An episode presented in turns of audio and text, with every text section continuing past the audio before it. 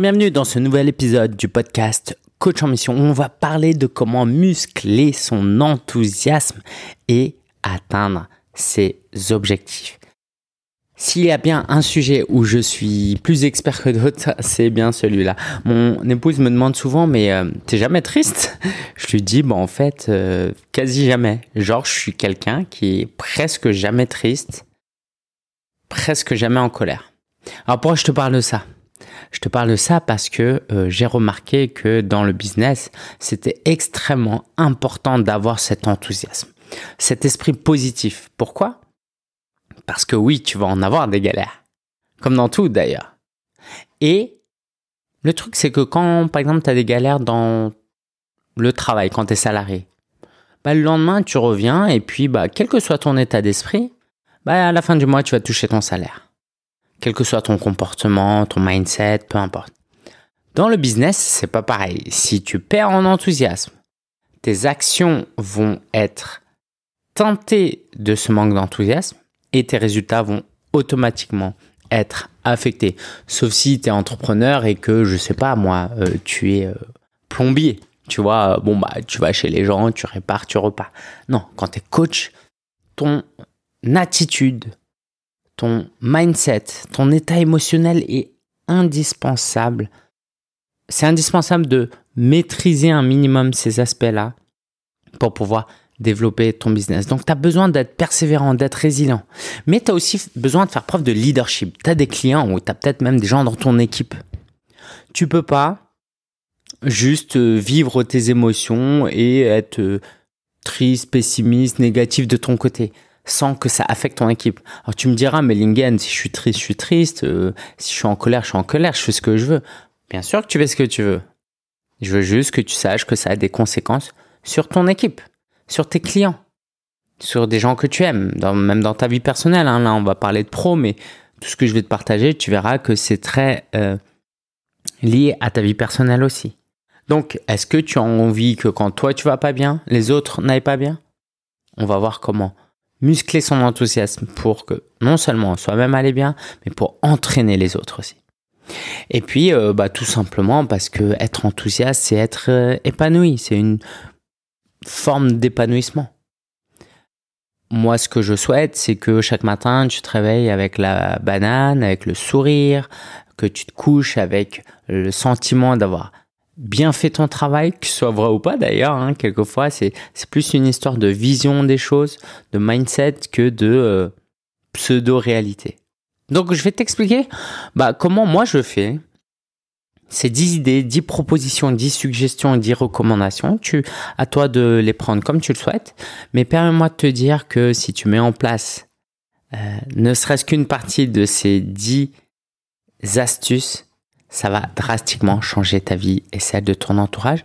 Et tu verras que ça demande pas forcément beaucoup, beaucoup d'efforts en fait. C'est l'un des plus gros leviers. Hein. Je sais pas si tu, vois, si tu dis, allez, j'ai besoin d'acheter une maison ou une Tesla pour être heureux, tu imagines le travail que ça représente?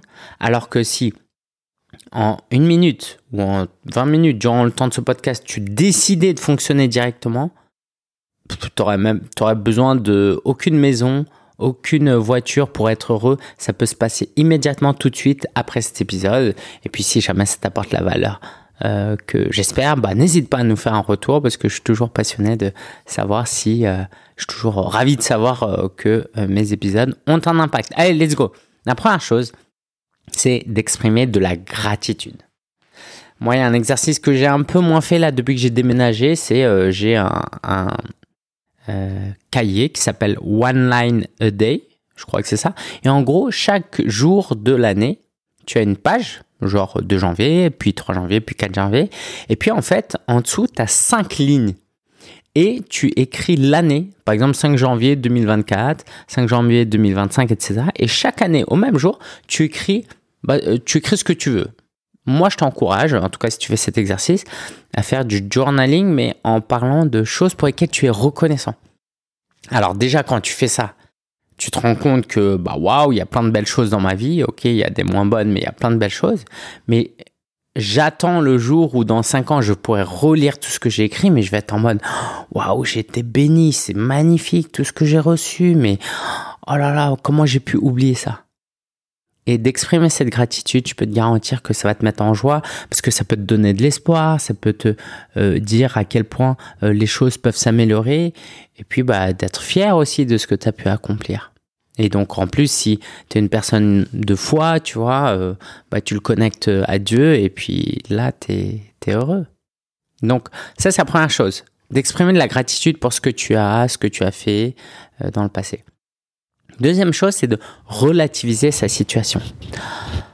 On se rend pas compte à quel point aujourd'hui euh, on est des privilégiés. Tu vois, moi par exemple, je me plains de faire la vaisselle. Parce que à la maison, c'est mon rôle. Et euh, on a décidé de pas avoir de la vaisselle parce que pour le moment, notre cuisine est trop petite ou du moins on n'a pas envie de sacrifier euh, tout un placard pour déménager dans quelques années et devoir... bref peu importe, en gros, c'est moi qui fais la vaisselle. Et puis, bah, la tentation est grande de se, de, de se plaindre, en fait. Sauf que si je fais la vaisselle, c'est que j'ai eu à manger avant. Et puis, j'ai l'eau courante. Et puis, euh, en plus, moi, je me regarde des vidéos YouTube pendant ce temps-là. C'est un privilège, en fait. Donc, comment nous voyons les choses nous rendent plus ou moins heureux? Donc là, je te parle de vaisselle, qui est un truc plutôt neutre, mais il se passe quoi si dans ton business, il t'arrive un malheur, si tu fais une faillite, euh, si un client se plaint, si quelqu'un de ton équipe te trahit? Bah bien sûr que c'est pas cool, c'est désagréable. Mais permets-moi de te dire que bah il y a peut-être pas mort d'homme et que c'est pas si grave et que ça va peut-être se résoudre très facilement et que tu as déjà réussi à le faire d'ailleurs par le passé et qu'au final ça va aller en fait. Quelquefois on va rentrer dans des réflexions très sombres. Ah ouais, mais s'il y a ça, maintenant il va y avoir ça, ça, ça. Et en fait, tout ça, c'est fictif. Et le pire, c'est que quand on pense au pire, on le provoque un petit peu. Tu vois ce que je veux dire? Donc voilà, deuxième conseil, relativiser sa propre situation. Troisième conseil, prendre soin de sa santé. Alors, je sais pas si je suis la meilleure personne pour te parler de ça, et en même temps, euh, on s'en fiche si je suis la bonne personne ou pas. C'est une vérité et donc je vais juste la partager. Euh, prends soin de ton sommeil, de ton alimentation. Prenons soin, voilà, de notre hydratation, de nos exercices, de notre exercice physique, de notre poids, euh, de euh, d'aller chez le médecin pour des problèmes qu'on en a. Parce que forcément, si on vit des problèmes de santé, et d'ailleurs là je parle de santé physique, mais a la santé mentale aussi, et qu'on va pas voir, euh, qu'on n'est pas suivi en thérapie. Je, je, pense par exemple, il y a encore trop de monde qui ont une perception négative de suivre une psychothérapie. Et c'est juste trop dommage, c'est juste trop dommage. Donc, prenons soin de nous. D'ailleurs, en tant que coach, c'est quand même important parce que comment on va aider nos clients à prendre soin d'eux si nous-mêmes on a du mal à prendre soin de nous? Donc ça, c'est hyper, hyper important, c'est hyper basique, mais euh, souvent on l'oublie parce qu'on ne s'aime pas assez. On ne prend pas assez soin de nous, euh, parce qu'on ne se considère pas assez. Si c'est votre enfant qui a un problème, vous allez trouver des solutions. Mais si c'est vous, c'est pas grave. Vous ne le méritez pas tant que ça finalement à un niveau inconscient. Moi, en tout cas, je peux te dire que j'ai été très sensibilisé à ça. Hein. J'ai eu une mère qui a, qui, a, qui a fait une tentative de suicide. Euh, c'est un peu bizarre de dire ça publiquement pour la première fois avec euh, ces mots-là, parce que j'ai mis du temps à, à, le comprendre ou, peut-être à l'admettre, mais ouais, ma mère avait fait une tentative de suicide. Euh, Aujourd'hui, elle est décédée, mais pas liée à un suicide. Hein. Et puis, bah justement, elle est décédée parce qu'elle a eu un problème de santé, etc., etc. Donc, je sais à quel point c'est important de prendre soin de soi. Donc, prenons soin de nous.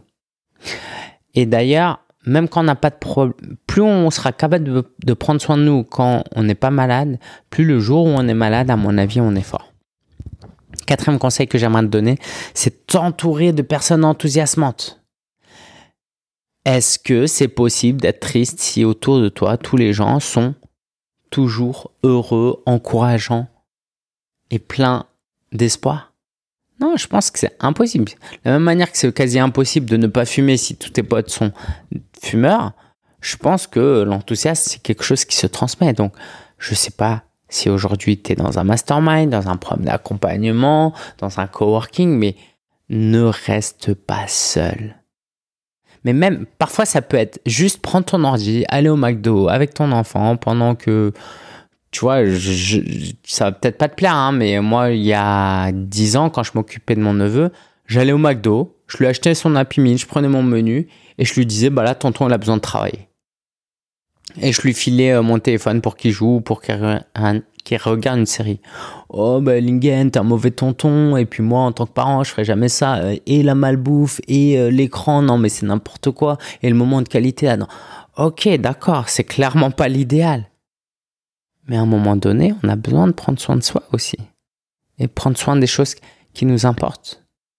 Donc je sais pas comment je, me suis retrouvé à te parler de ça, mais en tout cas, euh, j'y crois. Vraiment, c'est important de prendre soin de, de soi et euh, ouais, de t'entourer de gens enthousiasmants.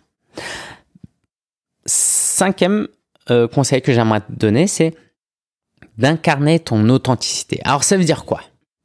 Ça veut dire que tu es d'une tu es constitué d'une telle d'une certaine manière avec des qualités, des défauts, des aptitudes, des compétences qui font que la somme de tout ça fait que tu es quelqu'un d'unique. Et quand cette unicité, tu ne l'exprimes pas, tu essayes de te conformer, de te, de te suradapter à d'autres pour, euh, parce qu'ils pensent ci, parce qu'il faudrait faire ci et ça, eh ben, c'est dangereux parce que, en fait, si tu n'es pas toi-même, tu risques d'être malheureux. Tu connais l'expression être comme un poisson dans l'eau. Tu peux prendre un requin aussi puissant et menaçant et fort et puissant, voilà, qui puisse être. Bah, si tu le mets dans une forêt, il meurt en fait. Et je pense que trop souvent, on ne s'autorise pas à être nous-mêmes. Du coup, le, malheur est quasiment garanti. Par exemple, euh, je suis euh, parent au foyer et en fait j'ai pas envie d'être parent au foyer. Bah il y a des chances que tu sois très malheureux. Et le contraire aussi. Tu as vraiment envie d'être parent au foyer, et ben euh, tous les matins tu pars à 7h du matin et tu rentres à 20h, ben c'est garanti que tu vas être très très malheureux et tu vas perdre en enthousiasme. Donc c'est juste des exemples pour te faire comprendre d'une manière globale. Maintenant, je peux te donner quelques conseils, quelques ouais, quelques réflexions plus pragmatiques. Moi, par exemple, dans mon business, euh, j'aime bien faire des vidéos, mais j'ai pas forcément le temps et l'envie et le moyen de faire des trucs hyper chiadés, hyper bien faits, avec des deux, trois caméras, d'aller dans des studios. Alors, tu vois, de prime abord, j'ai envie de te dire, j'ai pas les moyens, mais bon, euh, c'est une histoire de priorité. Hein. Euh, il y a plein de trucs que je paye qui seraient outrageants pour toi. Euh, et donc voilà, j'ai bien sûr qu'en réalité j'ai les moyens. Mais je décide de pas le faire parce que euh, bah, c'est important pour moi euh, de faire les choses un peu parfois euh, ce qu'on appellerait à l'arrache, tu vois, de manière très spontanée. Voilà, la spontanéité par exemple, j'aime ça, c'est qui je suis. Et si je me dis, oh, Lingen, mais envoie pas un message WhatsApp là avant d'avoir bien réfléchi à ce prospect, etc. Mais prends le temps de bien écrire, de brainstormer, d'en parler à ton équipe. En... Oh, bah si c'est ça, en fait, je vais perdre en enthousiasme. Les webinaires, par exemple, bah là, en ce moment, on fait des webinaires tous les jeudis à 10h. Donc, c'est cool. Mais si tu me dis, Lingen, il faut que tu prépares le webinaire d'une telle ou telle manière, lis d'abord ce livre, et j'essaie de le faire, et c'est comme ça, et c'est ça la formule gagnante, waouh, bah en fait, ça me ressemble pas. Ou du moins, pour le moment, j'ai besoin d'étapes intermédiaires avant d'y arriver. Donc, je m'écoute, je m'accepte, et je fais les choses à ma manière. Et c'est ce qu'on essaye de dire à nos clients. T'aimerais peut-être avoir un chemin tout tracé, fais ci, fais ça. Mais en fait, permets-moi de te dire que tu as besoin de te faire confiance aussi. Donc c'est important d'incarner son authenticité, sinon ben, on ne peut pas être enthousiaste en fait, c'est juste pas aligné. Sixième conseil, ouais c'est ça, sixième, exprimer sa créativité. Alors on est un peu dans la même idée, tu vois, c'est que tu es un être créatif.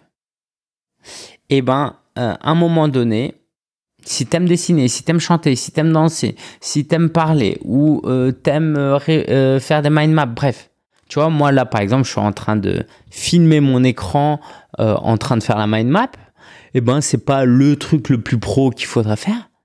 Mais si je fais pas ça, bah, j'ai pas envie de le faire. Je peux, du coup, je fais rien. Et puis ouais, moi j'ai besoin d'exprimer ma créativité, d'utiliser des couleurs, d'utiliser euh, une caractéristique, euh, parfois mettre des dessins. J'ai besoin de ça. Et du coup, en l'exprimant, je nourris cet enthousiasme. Et euh, c'est du carburant que je me donne à moi-même en fait. J'ai pas besoin d'aller à la pompe à essence pour ça. Septième conseil, sixième, septième, trois, trois, sept. C'est d'être en mission. Est-ce que tu es en mission? Tu le sais, hein, on s'appelle coach en mission. Est-ce que tu es en mission? Ou est-ce que ce que tu fais au quotidien est juste une succession de tâches que tu accomplis? Tu vois, quand t'es parent, tu es en mission en réalité. C'est juste qu'on n'emploie pas forcément ce terme. Tu es en mode inconsciemment, hein, je veux donner le meilleur de moi-même pour que mon enfant soit éduqué, éduqué d'une manière où il pourra, une fois grand, être autonome, vivre de ses rêves, atteindre son plein potentiel. Tu vois, on est en mission en fait. Quand t'es parent, euh, t'es en mission. C'est juste que euh, parfois on est trop attaché aux, pleurs, aux douleurs que ça représente et on, en oublierait un peu la mission, tu vois. Bah, c'est très important quand tant qu'entrepreneur et coach, tu te souviennes de ta mission. Oh, j'ai pas envie de refaire un appel, j'ai pas envie de refaire euh, un email, j'ai pas envie de recontacter cet inconnu pour essayer de lui offrir une session, etc., etc. Ouais, mais en fait, est-ce que ta mission en vaut la peine ou pas de tous ces inconforts? Et puis d'un coup, l'inconfort devient quelque chose d'enthousiasmant.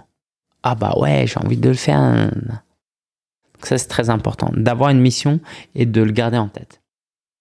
Huitième conseil, garder sa vision en tête. Alors, la mission, euh, c'est euh, en gros ce qu'on veut atteindre de manière euh, finalement assez théorique. La vision, c'est OK, cette mission-là, je vais la concrétiser dans une vision à un an, trois ans, cinq ans, dix ans, 25 ans. Et ça, ce, plan d'action, il faut aussi l'avoir en tête. Sinon, la mission, c'est juste une envie, c'est juste un, rêve. Et quand on te demande c'est quoi ta mission, tu racontes, tu vois, tu, tu, récites un poème et bon, la personne, en fait, elle n'est pas si impressionnée que ça. Ouais, mais tu vois, nous, on veut changer le monde. Ah ouais, tu veux vraiment changer le monde, Lingen Ouais, bah comment? Eh ben, on veut que d'ici dix ans, on soit la référence en francophonie pour les coachs et que tous les coachs nous connaissent et trouvent chez nous des ressources adaptées à chacun de leurs besoins. Waouh Et eh ben ça, tu vois, ça donne la patate. Et je devrais le partager plus souvent à mon équipe d'ailleurs. Merci euh, d'écouter cet épisode de podcast parce que c'est aussi euh, en préparant ça que j'ai pu euh, exprimer ça. Mais ouais, c'est ça en fait. Et du coup, toi, tu dois l'avoir aussi. Et ça vient pas du jour au lendemain. Et il va falloir lire des livres peut-être.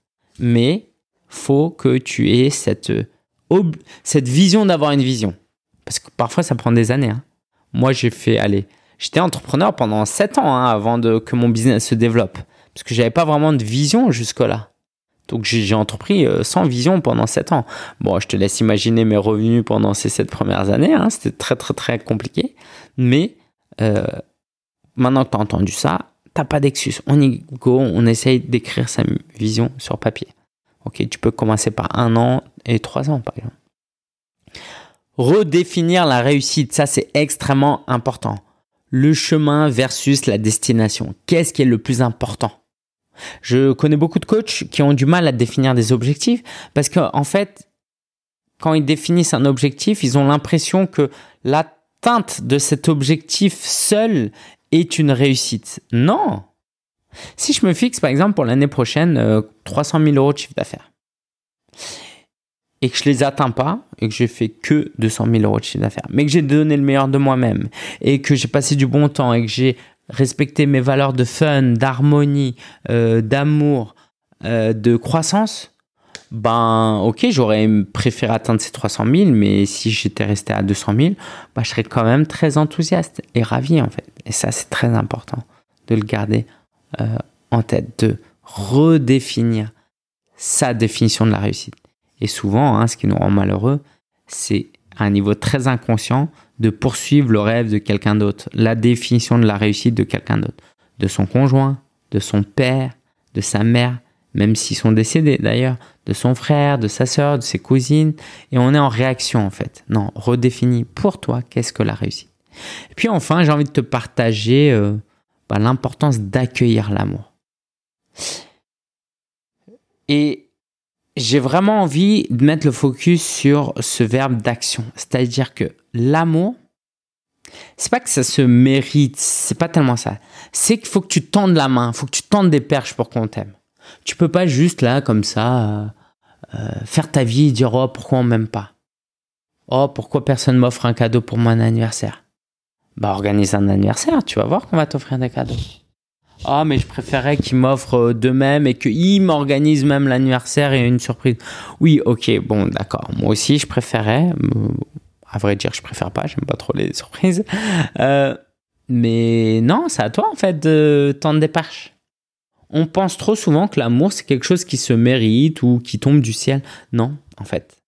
J'ose penser que les gens qui sont le plus aimés sur cette terre sont des gens qui sont allés le provoquer. Ok, les... je sais pas si c'est un bon exemple, les gens parlent. Je regardais sur Netflix un documentaire sur euh, le procès entre Amber Heard, Heard et Johnny Depp, comme quoi il aurait euh, été violent avec son ex-épouse et du coup euh, son ex-épouse l'aurait aussi été contre lui que finalement ben elle a plus ou moins perdu le procès parce que en fait les gens ne les gens ne croyaient pas à ces versions, croyaient à la version de Johnny Depp, et le web était dans cette tendance, et les jurés auraient été influencés par euh, les réseaux sociaux. Bref, tout ça pour dire que si tu es Johnny Depp, et eh ben apparemment, hein, bon après j'étais pas là, mais bon, ça me paraissait évident, apparemment, tu peux euh, ben, euh, frapper ton épouse et puis, bah, c'est pas grave parce que les gens te soutiennent. Alors, c'est pas un exemple dans le sens où, ben, n'arrivons pas à cet extrême-là, évidemment, mais euh, le gars, là où il est fort, c'est qu'il a créé un métier, il s'est lancé dans un métier où il a tendu plein, plein, plein de perches, des millions de perches, pour que les gens l'aiment, en fait. Il est devenu acteur. Moi, par exemple, un des regrets, peut-être pour revenir à un exemple un peu, un peu moins triste, hein, un peu moins sombre, euh, ma mère ne me tendait pas cette perche pour que je l'aime. J'ose penser qu'aujourd'hui, j'aurais, j'aurais aimé que ma mère, petit, m'apprenne à l'aimer pour que quand je sois grand, je l'aime de manière naturelle. Pour moi, c'était pas naturel de l'aimer à la vingtaine, quand elle était malade et avant qu'elle décède. C'était forcé, c'était dans les gènes, mais j'aurais aimé être, la prendre plus souvent dans les bras, lui dire je t'aime, euh, l'aider. Alors que là, euh, en fait, je savais pas comment aimer ma mère. Donc oui, en tant que parent, c'est ton rôle d'aider tes enfants à savoir aimer et notamment à savoir t'aimer du coup. Oui, en tant qu'entrepreneur et coach, c'est ton rôle de faire du marketing, de la vente, des partenariats, d'une manière à ce que les gens t'apprécient. Et ça te nourrit. Moi, quand je publie du contenu et que je lis des commentaires euh, sur YouTube encourageants, oh, ça me nourrit, ça me donne des forces et ça me donne le smiley. Et quand on me fait des compliments, ça me donne des smileys. Parce que je suis dans l'action et je produis des choses et j'aide les gens. Mais si je fais pas tout ça, bah, personne ne peut m'aimer en fait. Donc je ne te dis pas de le faire pour être aimé. Moi, je crée du contenu euh, pour aider les gens. C'est pas pour qu'on m'aime. Mais l'un n'empêche pas l'autre. Tu peux faire l'un et provoquer l'autre. C'est de ta responsabilité aussi d'accueillir l'amour. Parce qu'on n'est plus des bébés, tu vois. Quand tu es bébé, c'est pas ta responsabilité. Quand tu as, quand as un ou deux ans, euh, non, c'est la responsabilité des parents de donner le meilleur. Mais on est des adultes maintenant. Et c'est à nous d'aller chercher l'amour d'une manière honnête, juste, intelligente, euh, appropriée. Mais évidemment que c'est à nous d'y aller. J'espère que cet épisode t'a aidé, t'a parlé à muscler ton enthousiasme. Muscler, pourquoi? Parce que c'est un verbe d'action. C'est un travail être enthousiaste, c'est pas juste j'ai des bons gènes, je suis optimiste. Souvent on dit je suis optimiste en mode bah t'as des gènes d'optimisme. Je sais pas, hein, peut-être ça existe, mais à mon avis c'est une prédisposition tout au plus. Personne n'est optimiste, on le devient. Donc deviens optimiste, muscle ton enthousiasme. Ça, ça va t'aider à atteindre tes objectifs. Je te remercie et je te dis à très bientôt.